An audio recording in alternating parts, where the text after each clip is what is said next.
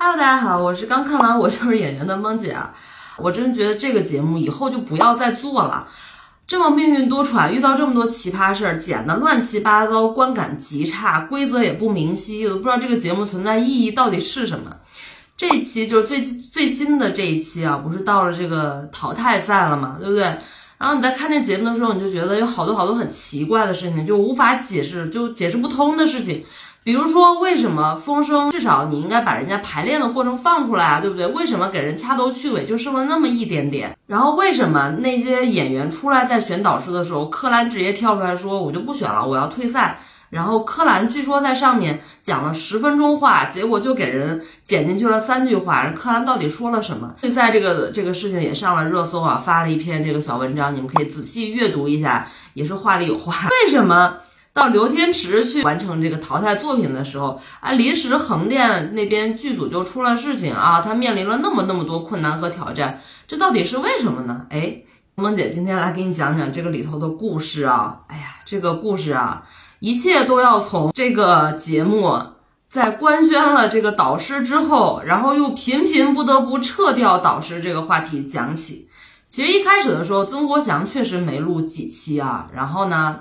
临时呢就找来了陆川来顶替曾国祥的那个位置，所以在录制很长一段时间是同时有章子怡、有于正。还有陆川的三个三大导师在那儿坐镇，然后刘天池和郝蕾还有这个张颂文他们就是表演指导的这个责任，没有什么那些七七八八的事情，知道吧？所以说呢，在上几集就是他们呃去表演那些经典影视片段的时候，于正都是全程参与在其中的，人家都是在场的，只是把他的镜头剪掉了，你看不到而已，对吧？风声剧组就是直接就把于正去指导他们。的那个镜头全部就咔嚓全部剪掉了，然后再加上《风声》这个剧本完成的就很糟糕，较着第一期的呃周一围和辛芷蕾的那一版，那简直就是一个天上一个地下，所以就它就变就变成了一个鸡肋，结果就放到了这一期的最开头，用了大概十分钟的时间，迅速把这一趴过掉。其实你想想，一个综艺节目嘛，它只能给你拍点演员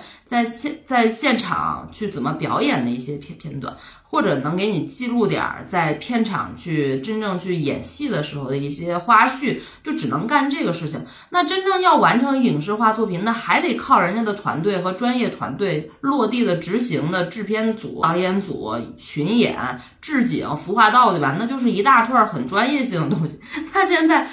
你让于正说别干了，你你滚蛋，那于正能高兴吗？直接夸嚓带着他的团队，带着他的班子全部撤离了。所以这个就是你们看到刘天池在这个车上说紧急告诉他说啊没有了。本来刘刘天池是到人家那个团队里面是给人提供表演指导，是一个辅助性的一个责任，你知道吧？所以直直接他都傻了，说现在啥也没有，又没有剧本，也没有演员。呃，横店的那个景也没有了。那你想想，这个剧本这个东西是于正团队拿出来打磨好的一个东西，然后刘天池也照着那个剧本的东西去磨合，演员都调好了之后，本来要输送到横店团队，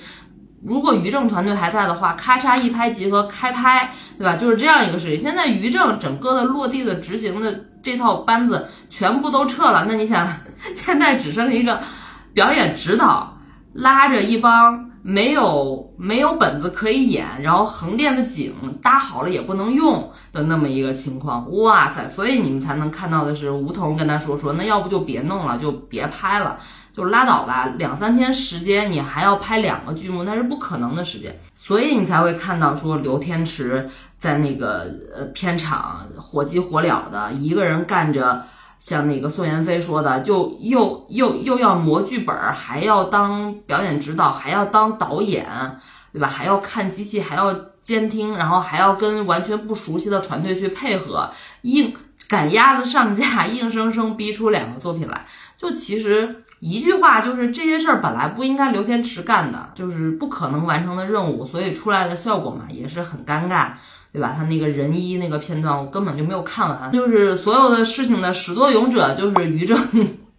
我就是演员。这个节目真的很搞笑，你口口声声的就是要尊重演员的专业性，尊重这个行当里面的职业表演性，对吧？但是你没有办法迫于压力干出来的事情，都是让不专业的人要去干专业的事儿。就是从一档节目的这个角度，我能够理解你们制片组也不容易，也很难，对吧？导演也很不容易，那个窟窿出现了，赶紧找东西去填补。但是呢，其实对于整个这个行业促进和发展，或者说。你这个节目不就是为了让大家明白影视行业到底是什么？从这个角度的话，我觉得这个节目偷偷来就是个灾难，你知道吗？完全会起反效果，就大家真的弄不明白，你就就就为什么我们看到影视剧那么烂？哦，原来就就是这么拍的，那么拍当然很烂了。所以呢，不是有现场观众嘛？现场观众出来了之后呢，就在网上会写他们的这个。在现现场看到的一些录制的一些体验和观感，刘天池拿出来的这两个片儿啊，到现场临录制前一秒刚刚送到台里面，刚刚要播，连字幕都没有，调色都没有完成，音乐都没有加好，配乐都没有弄好，然后刘天池呢在现场录着录着，直接低血糖就晕过去了，后面就没有录完。你想想，他相当于是三天三夜没合眼。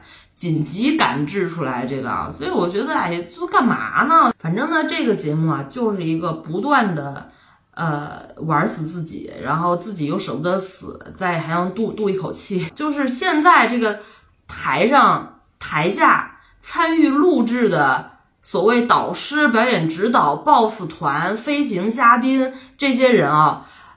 合出来得有十几号人，甚至比比那个。呃，选手就是演员的数量都还要多，我是想说这个节目是干啥呢？我的天啊！另外呢，就是这个节目组的那个星级评星的这个规则啊，终于